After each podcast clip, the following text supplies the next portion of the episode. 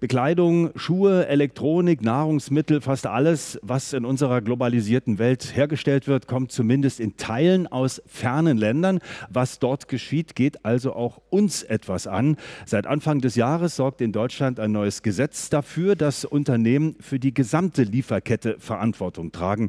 Aber reicht das aus? Welche Schlupflöcher gibt es da möglicherweise noch und welche Macht haben am Ende wir alle mit der Entscheidung, was wir kaufen und worauf wir dabei dabei achten. Darum geht es heute im RBB24 Inforadio Forum aus der Berliner Repräsentanz der Gesellschaft für internationale Zusammenarbeit GIZ am Reichsbeach-Ufer. Mein Name ist Dietmar Ringel und das sind meine Gäste.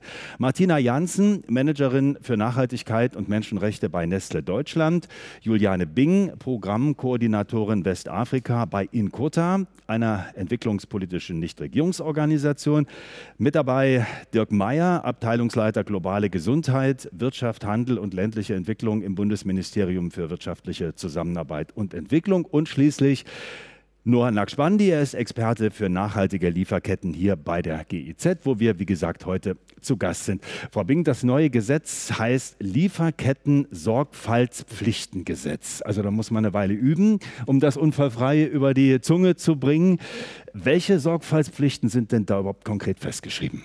Gesetz besagt, dass Unternehmen mit Sitz in Deutschland oder die in Deutschland äh, eine Zweigstelle, äh, Zweigniederlassung beispielsweise haben, dass sie eben dafür verantwortlich sind, Menschenrechte in ihrer gesamten Lieferkette ja, einzuhalten und äh, dafür Sorge zu tragen, dass sie eingehalten werden. Und in dem Lieferketten-Sorgfaltspflichtengesetz ist also geregelt, ähm, wie das also auch passieren soll, was die Unternehmen tun müssen also ohne das jetzt im Einzelnen aufzuführen, das ist vermutlich viel zu viel, aber vielleicht nur mal zur Einschätzung, wie konkret ist das? Also da stehen äh, in der Tat Menschenrechte drin, ähm, die universelle Menschenrechtserklärung. Diese Menschenrechte sind dann natürlich darin enthalten. Dann gibt es verschiedene andere äh, internationale Menschenrechtsabkommen, die sind auch genannt. Und es werden im Gesetz eben auch ganz konkret auch Menschenrechte nochmal explizit genannt, wie beispielsweise das Menschenrecht auf Gesundheit, das Menschenrecht auf einen sicheren Arbeitsplatz, Versammlungsfreiheit, ohne jetzt hier alle zu nennen. Aber es sind konkret auch Menschenrechte genannt. Dieses Gesetz gilt zunächst mal nur für Unternehmen, die mindestens 3000 Beschäftigte haben. Das wird sich verändern. Zu Beginn nächsten Jahres sind es dann Unternehmen ab 1000 Beschäftigte. Herr Mayer, warum überhaupt diese Einschränkung? Ich meine, Unternehmen mit 500 Beschäftigten, da ist Menschenrechte dann kein Thema mehr? ähm, natürlich ist es, äh, soll es, sollte es für alle äh, ein Thema sein und Insofern entfaltet so ein Gesetz ja äh, am Ende auch immer eine, eine normbildende Kraft. Äh, Gesetze sind wie immer äh, Aushandlungsprozesse, also es geht äh, sozusagen in der Anpassung für die Unternehmen auch daran, sich sozusagen langsam daran zu gewöhnen. Auch diese Regularien, über die Sie eben schon mal äh, gesprochen haben, die Kollegin eben gesprochen hat, also beispielsweise eine Risikomanagement-Analyse äh, aufzubauen, sich daran zu gewöhnen, sich einzuüben und wir merken auch, dass das äh, passiert, dass sozusagen. Aber lassen Sie mich trotzdem noch mal konkret nachfragen, warum überhaupt diese Einschränkung? 3000 Leute, 1000 Leute. Wer hat das so gewollt? Das ist ein, das ist ein Aushandlungsprozess, äh, ein, ein, ein Gesetz, auch nach unseren Vorstellungen hätte man vielleicht auch sogar früher äh, oder die, die, die Kategorien sozusagen weiter nach unten setzen können. Am Ende wirken in Gesetzen alle mit, wirken auch Wirtschaftsverbände mit, Unternehmen sagen, da können wir uns noch nicht so schnell darauf einstellen, da brauchen wir noch ein bisschen Zeit. Fangt bitte mit den Großen an, die haben in der Regel andere Möglichkeiten, sozusagen schon mal zu zeigen, wie sowas geht. Die äh, Verbände können reingehen, unterstützen, die Kammern können reingehen unterstützen, sodass sozusagen stufenweise es ist kein unübliches Verfahren, sozusagen mit größeren Unternehmen anzufangen und dann langsam runter zu skalieren und dann eben darauf zu setzen, dass äh, sozusagen sich alle daran gewöhnen und äh, alle mitmachen, alle wissen, wie es geht und wie es funktioniert. Aber äh, ich quäle Sie auch noch ein bisschen, Herr Nakspandi. Das hat ja eine ganze Weile gedauert, bis dieses Gesetz jetzt gekommen ist. Zunächst erstmal für Deutschland. Es soll auch ein europäisches Gesetz geben, darüber reden wir natürlich auch noch. Ähm, aber wer weiß, wie lange das alles noch dauert. Und jetzt haben wir erstmal dieses Gesetz und jetzt haben wir die Beschränkung eben auf die großen Unternehmen. Warum denn nicht ein Gesetz machen, das einfach für alle gilt? Ich denke, wir sollten jetzt einfach mit der Tatsache leben, dass wir das Gesetz haben, wie es ist und versuchen, das Gesetz ähm, oder die Unternehmen, die das ähm, umsetzen, so gut wie möglich umzusetzen. Ich glaube, äh, das ist schon mal die erste Aufgabe und das Gesetz, beziehungsweise die Diskussion um das Gesetz herum, das ist, ist ja nicht nur ähm, seit dem 1.1., dass wir darüber reden, schon seit ein paar Jahren, haben schon dazu geführt, dass in den Unternehmen diese Themen in der Lieferkette immer relevanter und immer wichtiger geworden sind. Und ich glaube, das ist schon mal insofern wichtig, weil wir durch globale Lieferketten mit dem globalen Süden Süden verbunden sind. Und Produktionsentscheidungen bzw. Konsumentenentscheidungen, die wir hier in Berlin treffen, einen großen Einfluss haben auch auf Bangladesch, beispielsweise Dhaka. Und ich glaube, da ist es schon mal ganz wichtig, dass wir dieses Gesetz haben. Wir haben es freiwillig, zum Beispiel in der Textilbranche. 2014 ist das Textilbündnis gegründet worden. Ähm, da engagieren sich Unternehmen äh, sehr ambitioniert. Sorgfaltspflichten gelten dort schon seit Jahren. Also die haben eine Vorreiterrolle gespielt. Aber wir haben gesehen, Freiwilligkeit alleine reicht eben nicht aus. Jetzt ist das Gesetz da und ich denke, wir sollten jetzt mit den in Anführungsstrichen Beschränkungen, die Sie nennen, äh, leben und das Gesetz auch äh, gut umsetzen. Äh, Frau Janssen, Nestle hat weltweit 300.000 Beschäftigte, aber das Gesetz gilt ja erstmal nur für Deutschland. Und Sie sind ja auch als Managerin zuständig für Nestle Deutschland. Wie kann man das in so einem großen, global agierenden Unternehmen überhaupt auseinanderhalten, wo das dann gilt und wo nicht? Das gibt das Gesetz ja im Prinzip vor. Der Anwendungsbereich ist ja nach dem Gesetz zu definieren. Das heißt, unser allererster Schritt, den wir gegangen sind, ist zu gucken, was fällt denn in den Anwendungsbereich des Gesetzes, wenn wir auf die Nestle Deutschland gucken. Und damit sind dann, weil Sie gerade von den knapp 300.000 Mitarbeitern sprechen. Global äh, hat Nestle, die Nestle-Gruppe 300.000 Mitarbeiterinnen ungefähr und ca. 150.000 Lieferanten. Aber unter das Lieferkettengesetz fällt eben nur Nestle Deutschland mit ca. 8.300 Mitarbeiterinnen und ca. 8.000 Lieferanten. Ich könnte mir äh, vorstellen, dass eben manche Dinge dann auch, zum Beispiel der klassische Schokoriegel oder sowas, äh, wo man eben ähm, die Kakaobauern hat, wo man die Palmölbauern hat, wo man Landwirte hat, die Weizen anbauen und dann hat man wieder Verarbeitungsschritte, die ganz woanders stattfinden. Ist das jetzt Deutschland? Ist das Schweiz? Was ist das? Ja, das, da, da, muss man differenzieren. Also das, der Anwendungsbereich des Gesetzes definiert ja nur per beispielsweise HGB. Ähm, ich bin keine Juristin, aber da sitzen dann die Juristen bei uns im Hause daran, die gucken, okay, was fällt jetzt unter das deutsche Gesetz? Was ist der eigene Geschäftsbereich sozusagen? Die Lieferanten, die uns beliefern, die sitzen natürlich, die sind auf der ganzen Welt verteilt. Ähm, da sind so ziemlich alle Länder abgedeckt. Insofern ist das nicht so einfach und es besteht die Möglichkeit, dass wir einen Lieferanten haben, der, äh, weil wir gerade über die Elfenbeinküste sprachen oder die Elfenbeinküste bereits im Vorgespräch erwähnt haben, dass ähm, wir von einem Lieferanten aus der Elfenbeinküste beliefert werden oder aber die Gruppe von diesem Lieferanten aus der Elfenbeinküste beliefert wird, wir als Nestle Deutschland eben aber nicht. Insofern muss man da immer im Einzelfall bei dem Lieferanten gucken, in welche Richtung geht die Lieferkette und oder in welchen, in welchen Nestle-Markt, wenn man so will, geht die Lieferkette rein und ähm, genau, da dann auch nochmal zum europäischen Gesetz. Das wäre für uns natürlich die einfachere Lösung, weil dann natürlich viel mehr Nestle-Märkte äh, betroffen wären und wir das dann auf viel mehr Nestle-Märkte ausrollen. Wobei dieses europäische Gesetz ja auch deutlich weitergehen soll. Ja, da ja. kommen wir nachher nochmal drauf zurück. Ob da alle so begeistert sind. Herr Nackspandi, gleich nochmal. Nur eine ganz kleine Ergänzung. Da ist das Gesetz eigentlich relativ klar. Es geht zunächst einmal um den eigenen Geschäftsbereich und die unmittelbaren Zulieferer. Ähm, also da ist insofern das relativ klar, auf, auf, auf was für eine Gruppe sich das betrifft. Äh, Frau Bing, in Kota, die Organisation, für die Sie arbeiten, befasst sich schon seit langer Zeit mit den Arbeitsbedingungen in den ärmeren Ländern, von denen wir hier alle profitieren, weil die für uns was produzieren, was wir dann konsumieren. Wie gut ist denn dieses Gesetz gelungen, das jetzt im Januar hier in Kraft getreten ist? Ja, Sie haben es gerade gesagt, in Kota ähm, setzt sich schon seit über 20 Jahren äh, für menschenrechtliche Sorgfaltspflichten ein. Vor 20 Jahren, da war ich noch nicht dabei, aber als die äh, Kollegen und Kolleginnen bei Inkota in äh, ja, verschiedenen Runden davon gesprochen haben, dass wir da gesetzliche Verpflichtungen brauchen, da wurden sie zum Teil ausgelacht. Ja. Also insofern äh, sieht man, das oder bewerten wir als Zivilgesellschaft natürlich dieses Gesetz erstmal als großen Paradigmenwechsel. Also dass man wegkommt von der Freiwilligkeit, die eben nicht funktioniert, hin zu einer gesetzlichen Verpflichtung, dass eben Unternehmen gesetzlich dazu verpflichtet sind, ihre menschenrechtlichen Sorgfaltspflichten in ihren Lieferketten einzuhalten. Gleichzeitig hat das Gesetz aber ja, einige Schwachstellen. Das Gesetz wurde, es wurde hier schon angedeutet, wurde verwässert im Gesetzgebungsprozess und im, im politischen Aushandlungsprozess. Und ähm, es gibt zum Beispiel ja, keine zivilrechtliche Haftungspflicht. Also es bleibt wahnsinnig schwer, weiterhin für Betroffene von Menschenrechtsverletzungen in globalen Lieferketten beispielsweise hier in Deutschland auf Schadensersatz zu klagen.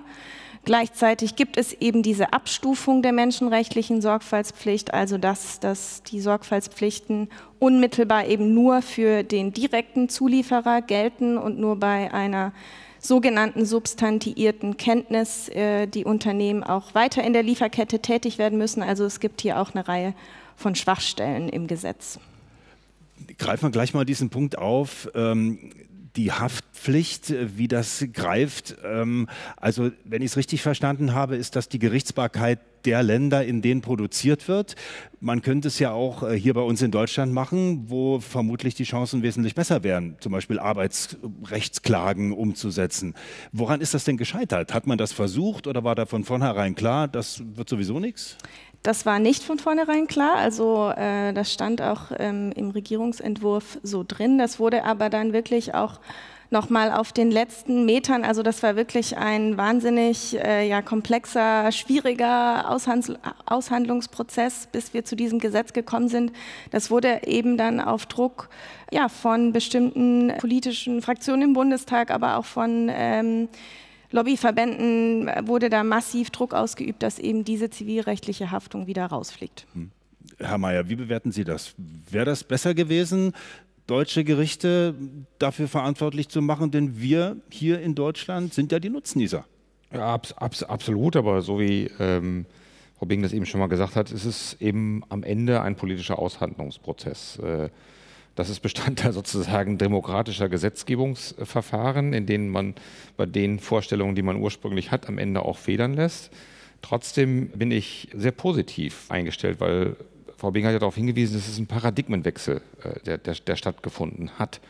Und das ist, glaube ich, der große Fortschritt. Ähm, also man muss es, glaube ich, ein bisschen in den längeren Linien sehen, dass wir dieses Gesetz überhaupt haben. Ich habe nochmal mitgebracht, zu sehen, wie sozusagen die Quoten vorher gewesen sind und wo ich definitiv davon überzeugt bin, dass wir in ein paar Jahren andere Quoten sehen werden. Also auf dem Weg zum Gesetz hat die Bundesregierung äh, in den Jahren 2018 bis 2020 eine wissenschaftliche Untersuchung gestartet, um herauszufinden, inwieweit die in Deutschland ansässigen Unternehmen sozusagen entlang, äh, also ihrer Sorgfaltspflicht nachkommen entlang des nationalen Aktionsplans Wirtschaft und Menschenrechte. Die Ergebnisse sind dann 2020 vorgestellt worden und jetzt mag man sich festhalten, nur 13 bis 17 Prozent der Unternehmen erfüllen die Anforderungen dieses, äh, haben, haben die Anforderungen erfüllt. Weitere 10 bis 12 Prozent waren auf einem guten Weg. Also all das, was wir sozusagen vorher freiwillig probiert haben und wo zum Teil auch Verbände erklärt haben, die Freiwilligkeit ist sozusagen der, der goldene Weg, ist der goldene Schlüssel, stellte sich heraus, es wirkt am Ende nicht. Also war klar, wir müssen eine Normsetzung schaffen.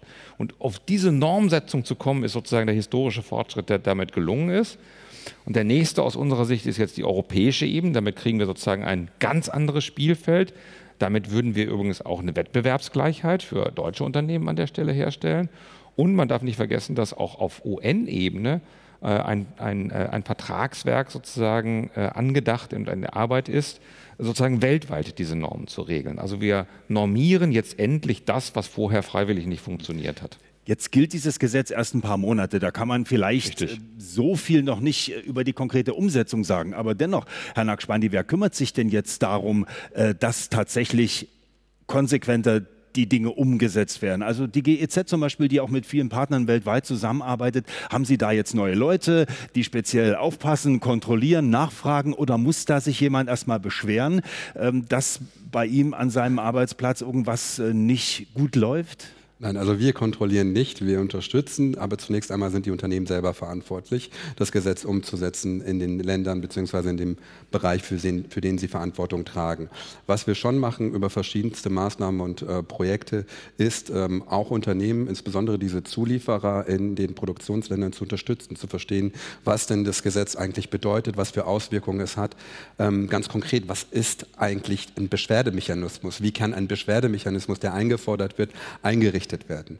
Aber ich sage mal, fliegen müssen sie schon selber. Ähm, äh, wir, äh, wir unterstützen, wir informieren. Das ist das eine. Wir haben aber auch hier in Deutschland, ich hatte gerade unter anderem das Textilbündnis genannt, also so, sogenannte Multi-Akteurspartnerschaften, wo der Staat einerseits, die Zivilgesellschaft an, an, andererseits, Inkota ist da auch vertreten, unter anderem, ähm, und eben natürlich die Unternehmen zusammenkommen und versuchen, über diese Sorgfaltspflichten schon seit Jahren, wie gesagt, zu sprechen und auch gemeinsame Lösungen zu finden.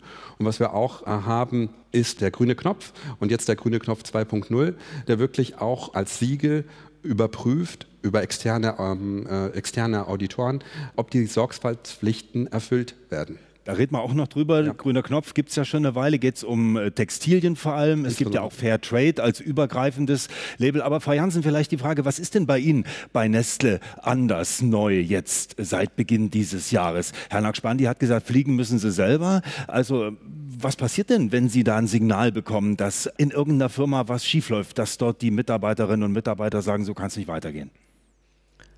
Also im Prinzip haben wir ja im vergangenen Jahr äh, die Zeit aufgewendet, ein Risikomanagement einzurichten. Und das Risikomanagement führt eben dazu, dass wenn wir, äh, wie Frau Bing das vorhin auch ansprach, substantiierte Kenntnis erhalten von bestimmten Menschenrechtsverletzungen in unserer Lieferkette, dass wir erstmal prüfen, ist das in unserer Lieferkette? Betrifft uns das? Und ähm, dann eben mit den Lieferanten in, in, den Austausch gehen, um zu verstehen, was ist da genau passiert, um dann dementsprechend Abhilfemaßnahmen zu, zu ergreifen.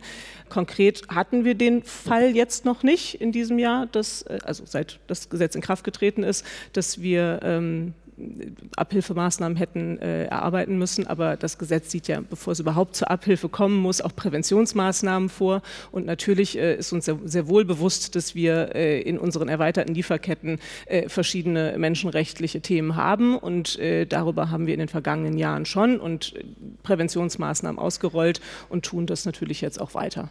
Nestle betont ja, dass sie von sich aus äh, auch schon seit längerem es für wichtig erachten, zu schauen, ob Menschenrechte verletzt werden, wie die Arbeitsbedingungen sind und so weiter. Und trotzdem ist aber zu hören, dass das, was die Wirtschaft freiwillig gemacht hat, eben hinten und vorne nicht ausgereicht hat. Wie war das bei Nestle? Also musste man Nestle mehr oder weniger da auch zum Jagen tragen? Warum hat es freiwillig nicht funktioniert?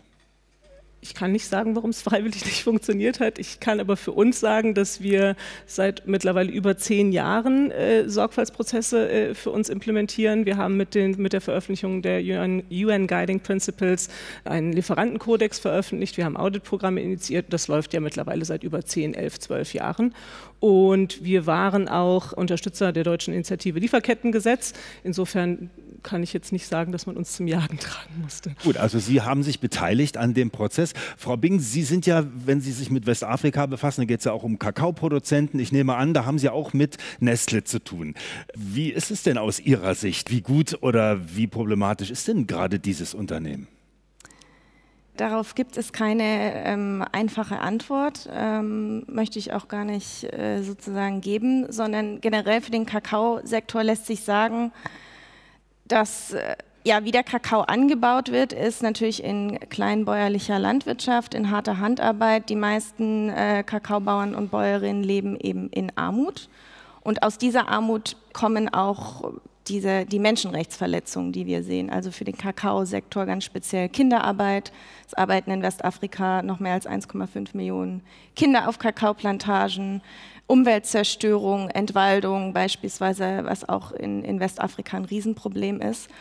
Und es ist aber so, ja, jahrzehntelang ähm, wussten große äh, Kakao- und Schokoladenunternehmen erstmal überhaupt nicht, woher ihr Kakao eigentlich kommt. Und wenn man das nicht weiß, dann kann man diese Menschenrechtsverletzungen auch nicht wirksam angehen.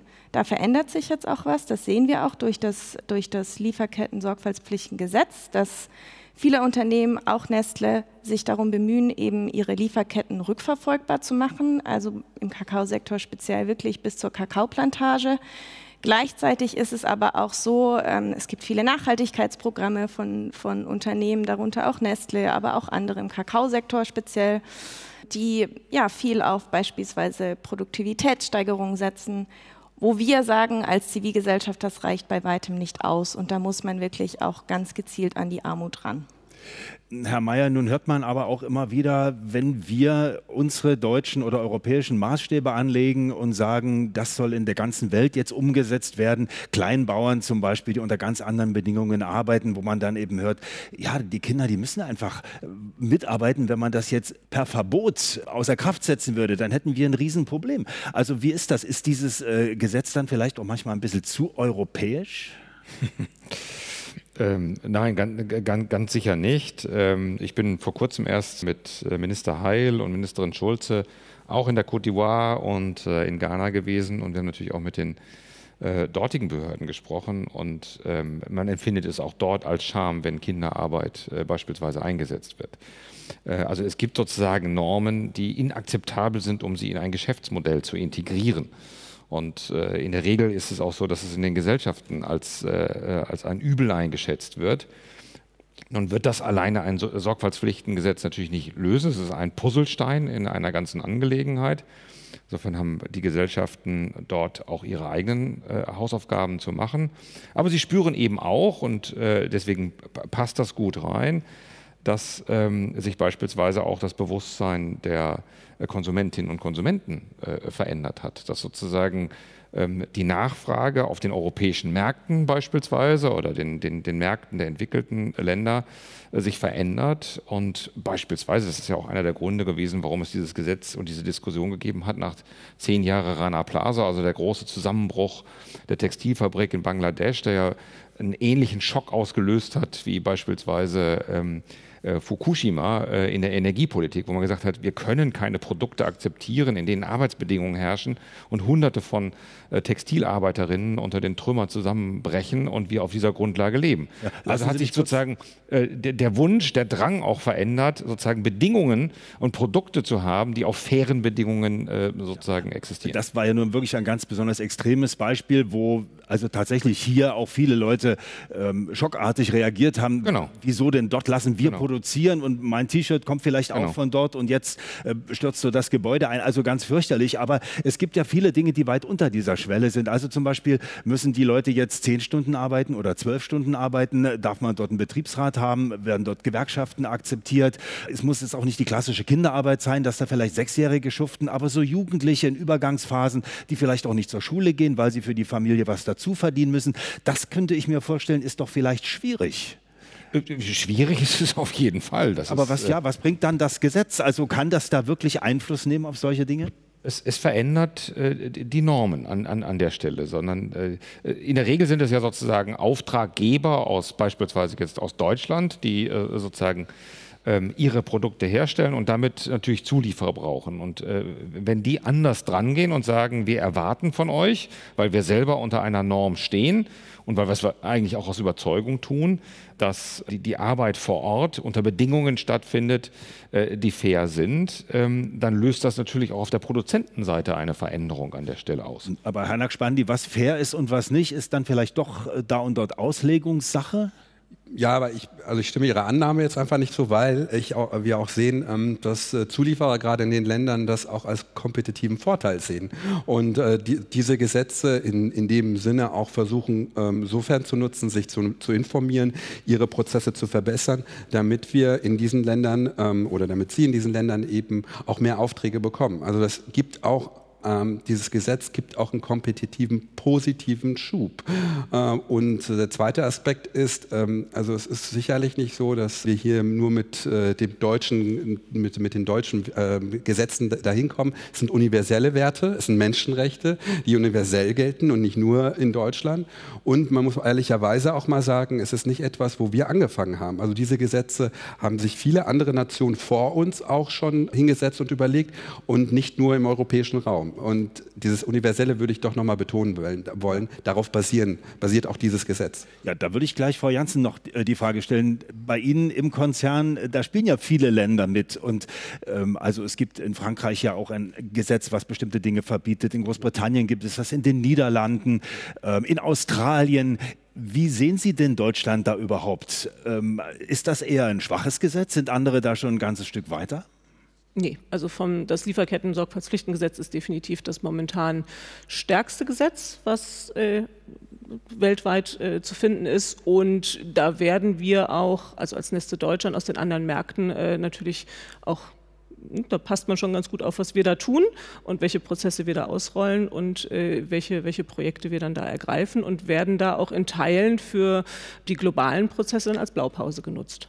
Welche Dinge sind denn aus Ihrer Sicht noch besonders problematisch? Also wo auch Sie sagen aus Unternehmenssicht, hier muss sich was bewegen in den nächsten Jahren also jetzt speziell bezogen auf das Lieferkettengesetz ist es natürlich so, dass wir als Unternehmen, wenn wir Maßnahmen ergreifen wollen, natürlich die Rückverfolgbarkeit brauchen bis in den Ursprung. Also nicht nur, dass wir wissen, okay, unsere Rohstoffe kommen aus Land X, Y und Z, sondern dass wir wirklich wissen, von welcher Plantage wir oder von welcher Kooperative wir unsere Rohstoffe beziehen, um dann, wenn konkrete Menschenrechtsverletzungen passieren, wir auch konkrete Maßnahmen in den konkreten Fällen ergreifen können. Und da ist, ähm, da sind wir relativ gut aufgestellt, aber an sich ist da natürlich noch sehr viel Spielraum, weil wir natürlich nicht nur über Kaffee, Kakao und über Textilien reden, sondern weil wir natürlich, und wir reden jetzt hier viel über, über, über Lebensmittel, aber wir reden ja beim Lieferkettengesetz noch über ganz andere Rohstoffe. Weltweite Lieferketten, wie wird Wettbewerb gerecht und Konsum fair, fragen wir heute im RBB24 Inforadio Forum aus der GIZ-Repräsentation Repräsentanz in Berlin. Anlass ist das Lieferkettengesetz oder genau heißt es Lieferketten-Sorgfaltspflichtengesetz. Es geht also um Sorgfaltspflichten der Unternehmen für alles, was in den einzelnen Lieferketten passiert. Menschenrechtsverletzungen sollen aufgedeckt, verhindert werden. Es geht auch um gewisse Umweltstandards, zumindest ansatzweise. Wir diskutieren darüber, wie gut dieses Gesetz bereits funktioniert, welche Fragen noch offen sind. Und das sind meine Gäste heute. Martina Jansen, sie ist Managerin für Nachhaltigkeit und Menschenrechte bei Nestle Deutschland. Juliane Bing, Programmkoordinatorin Westafrika bei Inkota. Das ist eine entwicklungspolitische Nichtregierungsorganisation. Dirk Meyer ist dabei, Abteilungsleiter im Bundesministerium für wirtschaftliche Zusammenarbeit und Entwicklung und von der GIZ, Experte für nachhaltige Lieferketten, Nur Nakspandi. Wir haben jetzt schon im ersten Teil ziemlich ausführlich darüber diskutiert, dass dieses Gesetz in die richtige Richtung geht, dass sich was bewegt. Ähm, also Positives überwiegt. Ich will da vielleicht mal ein bisschen ein kleines Kontra geben. Wenn man sich anschaut, was für Veränderungen sich gerade auch in Deutschland ähm, abzeichnen. Ich sage nur Suche nach neuen Energiepartnern. Da gibt es zum Beispiel Kohle aus Kolumbien, die jetzt im großen Maßstab importiert wird, die russische Kohle ersetzen soll. Und wenn man dann liest oder hört, wie die Bedingungen in diesen Steinkohlebergwerken in Kolumbien sind, Menschenrechte, sage ich mal, sehr klein geschrieben. Oder Lithium, ganz begehrter Rohstoff für Autobatterien, wird zum Beispiel in Argentinien abgebaut für BMW mit großen Umweltschäden. Da werden gerade neue Dinge aufgebaut, Herr Mayer. Und äh, da hat man gerade den Eindruck, da geht was in die ganz andere Richtung. Täuscht das? Das werden wir noch sehen. Es ist auf jeden Fall wichtig zu wissen, äh, erstens, dass die Veränderungen übrigens auch der Ökonomie, also der, der, Transformation, die wir alle wollen, neue Rohstoffketten sozusagen hervorbringen. Sie haben Lithium äh, eben angesprochen. Für die Digitalisierung haben wir Kobalt, haben wir sehr viele seltene Erden, die wir brauchen, etc. pp. Wir haben äh, eigene Regulierung äh, für Rohstoffe auch, ähm, die sozusagen auch darauf achten, dass hier äh, sozusagen faire Standards kommen. Aber es wird natürlich ein Thema sein, weil neue Lieferketten sozusagen entstehen werden der Druck ähm, sozusagen groß sein wird. Sie haben noch nicht mal die geopolitischen Veränderungen angesprochen, ähm, die eine Rolle spielen. All das allerdings macht eines, glaube ich, jetzt im Zusammenwirken auch schon deutlich jedes Unternehmen ist gut beraten zu wissen, woher es seine Rohstoffe eigentlich hat und unter welchen Bedingungen. Äh, ja, aber, aber die große Politik macht ja die Vorgaben. Also soweit ich weiß, hat der Bundeskanzler selbst beim kolumbianischen Staatspräsidenten angerufen, um da Druck zu machen, dass man schnell Kohle bekommt. Also Oder da hat man nicht, vorher aber, aber vermutlich richtig. nicht nachgefragt, wie sind ja, die Bedingungen das dort. weiß ich nicht, was der Kanzler nachgefragt hat. Als Sozialdemokrat gehe ich nicht davon aus, dass er gesagt hat, macht ihm auch so möglichst billigen Standards für uns, damit wir äh, sozusagen die, die schlechteste Kohle hierher bekommen. Also insofern geht es natürlich hier auch auch immer wieder um, äh, um regelbasiertes Handeln. Das ist das, wofür wir gerade ja auch die großen geopolitischen Auseinandersetzungen haben, genau ja. dafür einzustehen. Aber da ist eben die Frage, Frau Bing, wie, wie, bewerten Sie das? Geht das in die richtige Richtung oder ist es da gerade toll, über ein bisschen Lieferkettengesetz zu diskutieren, was eben nicht schlecht ist, wie wir festgestellt haben, aber es werden gerade ganz neue Gräben aufgemacht? Ja, also ich denke, das Lieferkettengesetz, das kann wirklich nur der Anfang sein. Das als erster Punkt. Und zweitens, wenn man jetzt auch hört, klar, Kobalt aus Kolumbien, Lithium, ähm, seltene Erden, Kobalt aus dem Kongo, ähm, auch unter schlimmsten menschenrechtlichen Bedingungen. Da wird klar, wir brauchen eben, also wir können nicht aufhören beim deutschen Lieferkettengesetz. Wir setzen uns sehr dafür ein, dass auf europäischer Ebene eben nachgebessert wird und dass wir, also wir sehen jetzt auch mit der, mit der ähm, ja, ökologischen Transformation, ähm, die notwendig ist, dass die eben nicht wie bisher, die kann eben nicht aus der Aus, auf der Ausbeutung von Mensch und Natur basieren und da brauchen wir wirklich starke gesetzliche Regulierungen. Herr Nackspandi, ich muss da noch ein bisschen ähm, Druck machen. Das reicht mir noch nicht, ehrlich gesagt, weil wir wissen ja zum Beispiel, der Bedarf äh, an Energieträgern ist groß. Man könnte noch den Senegal nennen, afrikanische Länder, wo sich Deutschland Erdgas erhofft. Das muss relativ schnell gehen. Der nächste Winter kommt. Äh, können wir lange über Menschenrechte diskutieren. Ja, können wir und sollten wir und machen wir auch. Und ich denke, wir sollten einfach auch nicht vergessen, dass dieses Thema kein Sprint ist, sondern Marathon ist. Und dass es nicht nur etwas ist, was wir hier in Deutschland machen, zumindest ist es europäisch. Sie haben es jetzt gesagt, die, ähm, auf der europäischen Ebene soll ähm, die Richtlinie kommen. Und ich denke, klar, wir müssen uns auch all diese Prozesse und all diese Entscheidungen, die jetzt getroffen werden, genau anschauen. Ich will aber nur deutlich machen, dass das nicht nur etwas ist, also der äh, Trend oder der, das sollte kein Trend sein, dass wir Menschenrechte im Fokus haben, ist etwas, was über Deutschland hinaus auch viele andere Länder machen und wir wahrscheinlich sehr bald auf einer europäischen Ebene auch zusammenbringen. Gut, dann greifen wir jetzt endlich mal diesen Punkt auf. Europäisches Lieferkettengesetz. ähm, also es hat ja, Frau Jansen, lange gedauert, bis dieses deutsche Gesetz äh, auf den Weg kam. Und wenn ich so lese, was ja jetzt gerade diskutiert wird in der EU, da gibt es ja auch noch ganz unterschiedliche Positionen. Da stehen manche auf der Bremse, andere sagen, es muss viel schneller gehen. Äh, wie bewerten Sie das, was da jetzt gerade läuft? Also aus unserer Perspektive ist, äh, gut, das ist ja noch nichts in Stein gemeißelt, aber die Diskussion ist äh, auf jeden Fall äh, im, im, vollen Gange, äh, aus unserer Perspektive nicht schnell genug. Was wichtig für uns ist, ist die Erweiterung um die Kriterien, in denen es eben erweitert werden soll. Klimaziele müssen, müssen abgedeckt werden, ähm, weil das deutsche Lieferkettengesetz mit dem Scope, es ist sehr äh, menschenrechtslastig, das klingt jetzt vielleicht ein bisschen merkwürdig, aber ähm, Umwelt- und Menschenrechte bedingen sich gegenseitig. Insofern fehlen im deutschen Gesetz auch einfach noch ein paar Aspekte, die auf europäischer Ebene dann hoffentlich abgedeckt werden, weil das eine ohne das andere nicht geht. Nehmen wir mal noch einen Punkt, äh, der im deutschen Gesetz eben nicht umgesetzt wurde, die Frage der Haftpflicht und äh, der Gerichtsstandorte. Wäre das im Interesse auch von Nestle, wenn man sagt, äh, das soll dann nicht in Afrika irgendwo verhandelt werden, sondern in Europa? Das müssen wir jetzt beobachten, wie sich das entwickelt. Letztendlich haben wir so ein bisschen auch die Sorge, dass wenn es dazu kommt, dass dann Unternehmen weniger transparent sind. Ich würde jetzt von, von der Nestle sagen, sowohl Deutschland als auch global, dass wir momentan das heißt, die sehr dann transparent. Eher den Deckel drauf machen? Oder? Ja, das ist natürlich Spekulation, aber das könnte ich mir vorstellen, dass das passiert. Dass, also ich finde, dass die Nestle ein recht transparentes Unternehmen ist und recht transparent über äh, potenzielle Menschenrechtsverletzungen, äh, aber auch andere, andere äh, Projekte, in denen wir tätig sind, ob das Plastikreduktion ist oder CO2-Reduktion, dass wir da transparent transparent unsere, unsere Themen auch äh, kommunizieren und auch das kommunizieren, was wir, was wir versuchen zu ändern und woran es teilweise auch hapert. Aber wenn die Gesetzgebung sich in die Richtung entwickeln könnte, das vielleicht nachteilig auf die Transparenz auswirken. Das ist Spekulation, muss man sehen, wie es sich entwickelt. Frau Bing.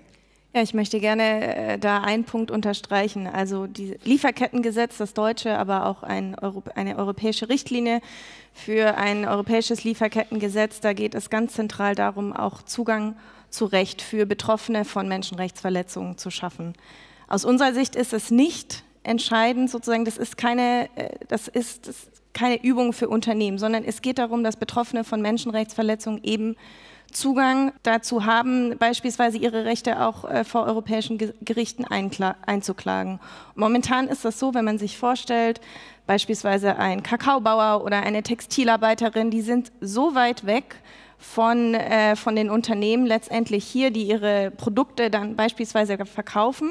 Es ist für sie häufig unmöglich, vor Gericht hier zu ziehen, weil es teuer ist, kompliziert, langwierig. Aber würde dann ein anderes, ein neues Gesetz was ändern? Ich meine, Geld kostet es dann immer noch.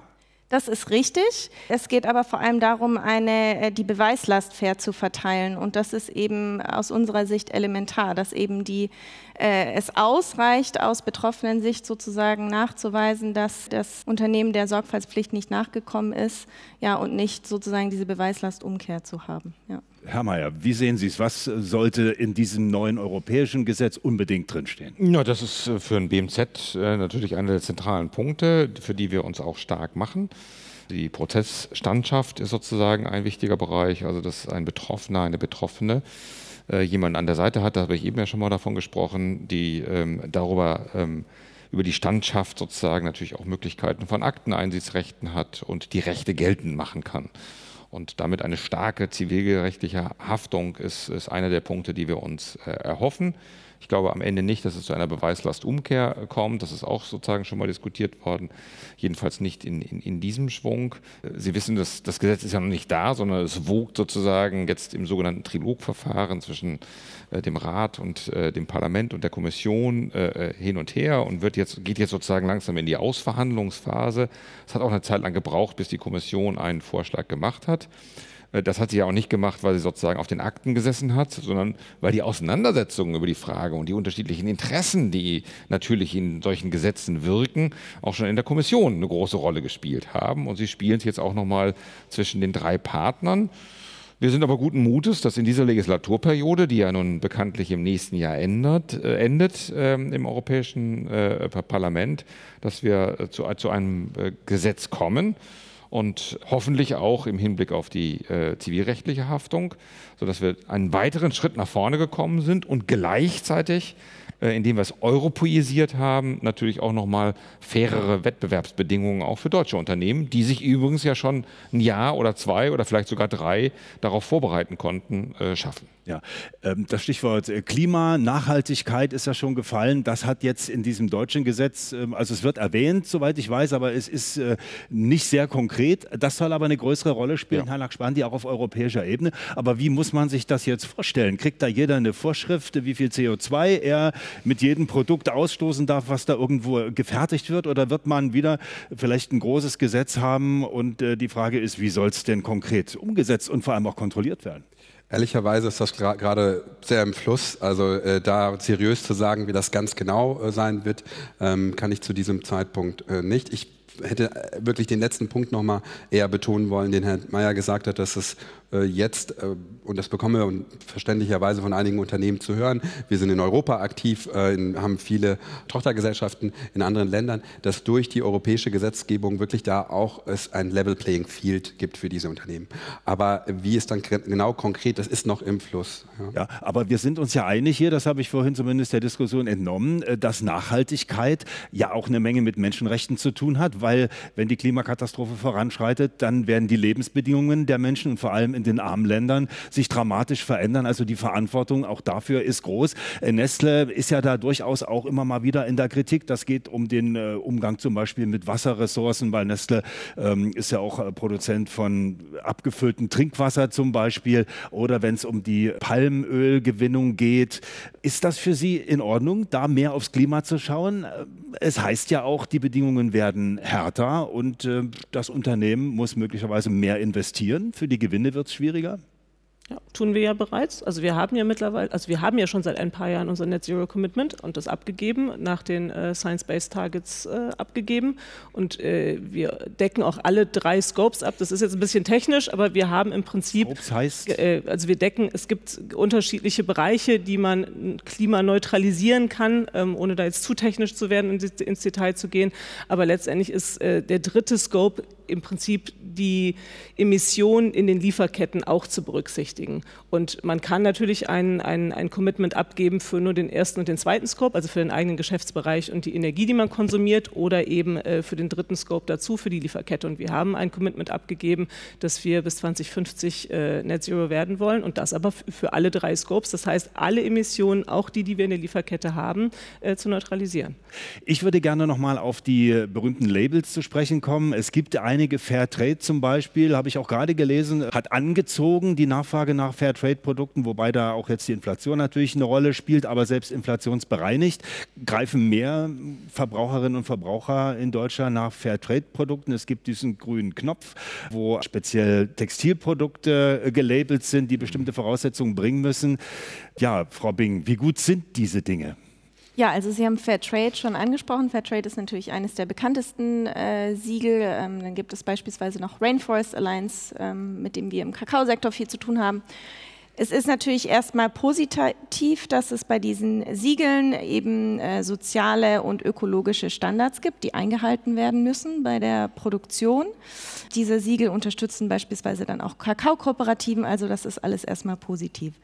Gleichzeitig muss man aber sagen, ähm, fair oder Siegel ist nicht gleich Siegel. Also nur weil nachhaltig draufsteht, heißt nicht, dass ein Produkt wirklich nachhaltig hergestellt wurde äh, oder produziert wurde. Ähm, das bedeutet konkret ähm, jetzt für den Kakaosektor, dass ähm, bei Fairtrade und Rainforest Alliance die, die Kakaobauern und Bäuerinnen trotzdem keinen Preis bekommen für ihr zertifiziertes Produkt. Also sie müssen, das ist für sie ein höherer Aufwand, kriegen aber keinen Preis, der zu, ausreicht für ein existenzsicherndes Leben. Wer verhindert das? Bei Fairtrade würde ich als Kunde ja vermuten, die haben dann ausreichend äh, Einkünfte, wenn ich schon die teurere Schokolade hier kaufe.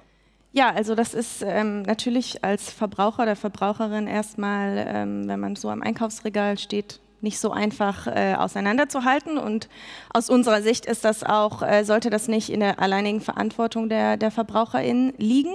Gleichzeitig ist es so, dass die Siegel auch ähm, ja, auf ihre Kunden oder ihre Lizenznehmer sozusagen auch angewiesen sind. Und da gibt es natürlich auch Verhandlungsprozesse.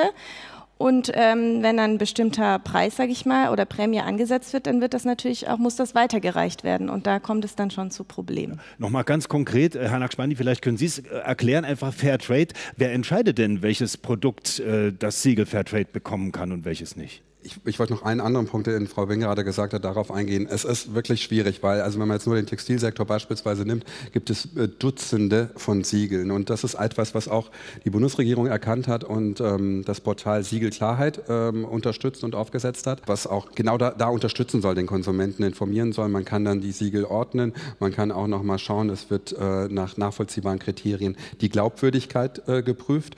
Ähm, das ist etwas, was helfen soll und ähm, die Überlegung ist auch in der Zukunft, Zukunft, äh, dass man wirklich, ähm, wenn man im Supermarkt ist und es so ein Siegel gibt, scannen kann und äh, letztendlich oder ein Foto machen kann, um da einfach, das ist der Punkt, Siegel alleine werden, werden den Unterschied nicht machen, das will ich betonen. Sie sind sehr wichtig, sie geben dem Konsumenten Informationen und eine Orientierungshilfe. Allerdings ist es eben nicht alleine mit den, mit den Siegeln gemacht, sondern da gehört wirklich dieser gesamte risikobasierte Ansatz, den auch das Gesetz fordert. Ist es überhaupt noch sinnvoll, an diesen Siegeln festzuhalten, wenn es dann eine neue gesetzliche Grundlage gibt? Oder verwirren die vielleicht eher, weil da auch ein paar Bauernfänger, sage ich mal, unterwegs sind? Schönes Siegel, die Leute werden es schon kaufen. Wie gesagt, dafür gibt es aber dann wieder andere Plattformen und. Ähm, ähm und ja, aber man und, verliert ja leicht die Übersicht als Kunde. Ich stehe da im Laden, da soll ich erstmal alles checken, bevor ich mir die Schokolade einpacke. Haben Sie wohl recht, aber ich, ich glaube, es ist, ein Zusamm es, ist, es, ist ein, es ist ein Zusammenspiel verschiedenster Maßnahmen, äh, was ich auch am Anfang gesagt habe. Es ist das Gesetz auf der einen Seite, aber auch das Gesetz auf der einen Seite alleine ähm, geht nur so weit. Es ist wirklich, wir sprechen vom Smart Mix und äh, da ist Regulatorik äh, wichtig, sehr wichtig. Das auch Grenzen gesetzt werden, dass ein Rahmen gesetzt wird. Aber da drin brauchen wir zum Beispiel die Multi-Akteurspartnerschaften, äh, dass die verschiedenen Akteure zusammenkommen. Und da brauchen wir auch, ich finde, das ist sehr wichtig, trotz allem Siegel, wenn man sich dann informiert, wenn man auf solche Portale geht, hat man schon einen besseren Überblick, als wenn man natürlich blind jetzt reingeht, dann weiß es auch nicht, ob das jetzt ein Eigensiegel ist oder auch ein zertifiziertes, nachvollziehbares. Äh, Frau Janssen, wie viele äh, Fairtrade-Produkte, ich meine, vielleicht haben Sie die Zahl nicht gerade parat, aber spielt das für Neste eine Rolle? Oder hat man da ein eigenes Siegel? Äh, sowohl als auch. Also Zertifizierung letztendlich, also ich spreche jetzt gar nicht so sehr über die Siegel, weil die Siegel sind natürlich erstmal Verbraucherkommunikation und wenn ich auf das Lieferkettengesetz blicke, dann geht es mir ja gar nicht um die Verbraucherkommunikation in erster Instanz, sondern um die Menschenrechte in der Lieferkette und da sind die Standards, die hinter den Siegeln stehen, ähm, schon ein wichtiges Puzzleteil. Wir nutzen die in, in, in einigen Rohstoffen, um einfach auch vor Ort Spotlight zu überprüfen, wie der Status ist. Und es ist nicht so, dass dann da jedes Mal ein Auditbericht rauskommt, wo dann drin steht, da ist jetzt Kinderarbeit. Aber was man natürlich über die Auditberichte auch sieht, ist, wie gut sind die Lieferanten überhaupt schon aufgestellt, was das Einhalten der Sorgfaltspflichten in den Lieferketten anbelangt. Und dann bekomme ich natürlich auch Transparenz darüber, dass vielleicht 10, 15, 20 Prozent unserer Lieferanten noch gar keine Due Diligence, noch gar keine Sorgfaltsprozesse implementiert haben. Und das sind dann vielleicht die Lieferanten, mit denen ich in, in, ins Gespräch Gespräch gehen muss und sagen muss, okay, also wir müssen hier ähm, mal zusammenarbeiten, zusammensitzen und gucken, wie wir das verbessern können. Meine Damen und Herren hier im Saal, wenn Sie Interesse haben, sich noch einzuschalten, könnten Sie das jetzt tun. Schönen guten Abend und danke für die Diskussion. Mich würde vor allem interessieren, wie Sanktionierungen aussehen würden im Fall einer Verletzung äh, der Sorgfaltspflichten. Also welche äh, Maßstäbe dann da angewandt werden, wie geprüft wird und ab welchem Grad einer Verletzung beispielsweise Geschäftsbeziehungen abgebrochen werden müssen. Herr Nackspandi. Also vielleicht zum letzten Punkt, das Prinzip ist Befähigung und nicht äh, Geschäftsabbruch. Also man soll eben idealerweise in dem Land, in der Region bleiben, weil es ist ja nicht der Gedanke, da rauszugehen, sondern die Situation zu verbessern. Also es muss schon ein extremer Fall sein, dass das so weit geht. Die BAFA kontrolliert das und äh, im schlimmsten Fall äh, bis zu äh, zwei Prozent des Gewinns, des weltweiten Gewinns, kann die Strafe sein. Was eben, wenn man das vergleicht zu vorher, also schon krass ist. Ja. Also die BAFA ist sozusagen ein Amt, ein Bundesamt für ähm, Außenwirtschaft Ausfuhrkontrolle. Aus und Ausfuhrkontrolle, genau, das sozusagen äh, betraut worden ist, die Kontrollen und den Check der Einhaltung dieses Gesetzes zu machen. Es ist sozusagen eine existierende Behörde, die diese Aufgabe zusätzlich bekommen hat, wo zusätzliche Stellen geschaffen worden sind, die noch im Aufbau sind. Also es geht äh, darum, äh, natürlich auch quasi einen Sanktionsapparat drumherum aufzubauen, der in der Lage ist, ähm, das nachzuhalten und zu kontrollieren und gegebenenfalls zu sanktionieren. Das ist nochmal wichtig, dass wir natürlich auch eine Infrastruktur um dieses Gesetz herum äh, aufgebaut haben. Ich würde gern Nestlé insbesondere fragen. Der globale Süden ist ja keine so eine Gruppe, die irgendwie sich da freut, dass das LKSG jetzt kommt, sondern es gibt ja durchaus Länder, ähm, ich glaube Indien kann man da nennen, aber auch China, die das Ganze eher so als ein bisschen repressive Maßnahmen, um den freien Handel zu verhindern, sehen und da auch tatsächlich Gegengesetze, zum Beispiel, ich glaube, zur Lage der Uiguren gibt es ja zum Beispiel von den USA bereits ein Gesetz und die Chinesen haben ein Gegengesetz sozusagen eingebracht, um eben Unternehmen dazu zu bringen, dass sie in menschenrechtlich schwierigen Situationen bleiben. Jetzt wäre meine Frage, was sind so die Rückmeldungen an Sie aus den verschiedenen Ländern zum LKSG und wie gehen Sie mit Ländern um, die das als neokolonialistisch ansehen? Wir sprechen oder ich spreche ja sehr selten mit den Regierungen in den Ländern, sondern eher mit Lieferanten in den Ländern. Und da kann ich eigentlich nur das, auch nochmal, das wurde vorhin ja schon mal in der Runde gesagt, also wenn wir mit Lieferanten sprechen, dann ist oft eher die Frage, was müssen wir tun, was müssen ja. wir verbessern, damit wir genau. euch weiter beliefern können. Das ist ne, je, je, nachdem, wie unser Einkaufsvolumen da ist, ist das natürlich sehr unterschiedlich gestrickt. Wo unser Einkaufsvolumen größer ist, ist natürlich auch nochmal äh, der Wunsch, äh, weiter liefern zu können, größer. Insofern, ich hatte diese Fragestellung bisher jetzt noch nicht, aber weil ich eben auch in erster Linie im Gespräch mit Lieferanten bin und eben nicht mit Regierungen. Ich weiß aber, und das nur wirklich als kleine, kleine Nebenbemerkung, dass natürlich die Kollegen, die dann in, in der Schweiz im Hauptsitz sind, dass die natürlich auch im Gespräch mit Regierungsvertreterinnen der Elfenbeinküste, äh, Ghanas, äh, Indiens und so weiter sind, äh, wo es dann wahrscheinlich an den Tischen, an den runden Tischen, in der Hoffnung, dass sie rund sind, äh, um, um genau diese Thematik wahrscheinlich auch gehen wird. Ja. Vielleicht kann ich aber da nochmal nachlegen. Also das sind dann auch politische Dimensionen, äh, die da erreicht werden. Wie kann man das denn ausschließen? Oder kann man das überhaupt, dass das dann nicht politisch instrumentalisiert wird oder politisch so weit blockiert wird, dass es nicht mehr funktioniert? Also zum einen gibt es natürlich auch Diskussionen, jetzt gar nicht bezogen darauf. Das habe ich jetzt äh, an der Stelle nicht wahrgenommen. Wir haben andere Gesetzgebungen, an denen zum Teil zwischen dem globalen Süden und dem globalen Norden in der Tat Diskussionen äh, entstehen. Stichwort grüner Protektionismus ist jedenfalls eine Diskussion, die es gibt. Die ist ja für sich genommen äh, erstmal zu, zu, akzeptieren und zu prüfen, ist das nicht auch Interesse geleitet? Also welche Interessen stehen dann, dann da dahinter? Äh, ich habe ja eben das Beispiel meiner Begleitung des Besuches von, von Minister Heil und Ministerin Schulze gehabt Ähm, es gab niemanden, äh, der zum Lieferkettengesetz gesagt hätte, nee, wir bauen unsere Geschäftsmodelle und Geschäftserfolge darauf, dass wir Kinderarbeit und Vernachlässigung von Arbeitsbedingungen brauchen, um unsere Produkte auf eurem Markt unterzubringen. Ich glaube, das Kontern, was man sozusagen tun muss, und das wird auch sehr stark eingefordert. Ich war letzte Woche drei Tage in Genf, habe mit der Welthandelsorganisation viel Gespräche geführt, mit Vertretern von ganz schwach entwickelten Ländern, die sagen, ähm, ihr müsst aufpassen, uns nicht mit sozusagen einer Vielfalt von Gesetzen zu überfordern. Ähm, und wir brauchen eure Unterstützung auch, wenn wir sozusagen Strukturen aufbauen sollen, die in der Lage sind, uns darauf einzustellen, unsere Produktionen so flott zu machen, dass sie auch weiter äh, auf den Märkten ähm, äh, reüssieren können. Das wird zu Recht eingefordert, das tun wir jetzt auch. Wir bauen übrigens ja auch für das Europäische, sind wir dabei mit einer Team Europe-Initiative ähm, auch Hilfsinstrumente aufzubauen, damit sich Unternehmen darauf einstellen können, äh, um weiter in den Lieferketten zu bleiben. Also das ist sozusagen die Forderung, die ich berechtigt finde und wo wir auch äh, unsere Unterstützung leisten müssen als globaler Norden und entwickelte Welt.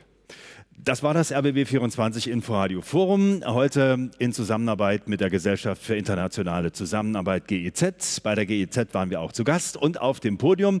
Heute dabei Martina Janssen, Managerin für Nachhaltigkeit und Menschenrechte bei Nestle Deutschland. Juliane Bing, Programmkoordinatorin Westafrika bei der Nichtregierungsorganisation INCOTA. Dirk Meyer, Abteilungsleiter im Bundesministerium für wirtschaftliche Zusammenarbeit und Entwicklung. Und Nur Nakshbandi, Experte für nachhaltige Lieferketten hier bei der GEZ. Danke herzlich für die Debatte, Ihnen hier im Saal für Interesse, Ihnen daheim fürs Zuhören. Bis zum nächsten Mal.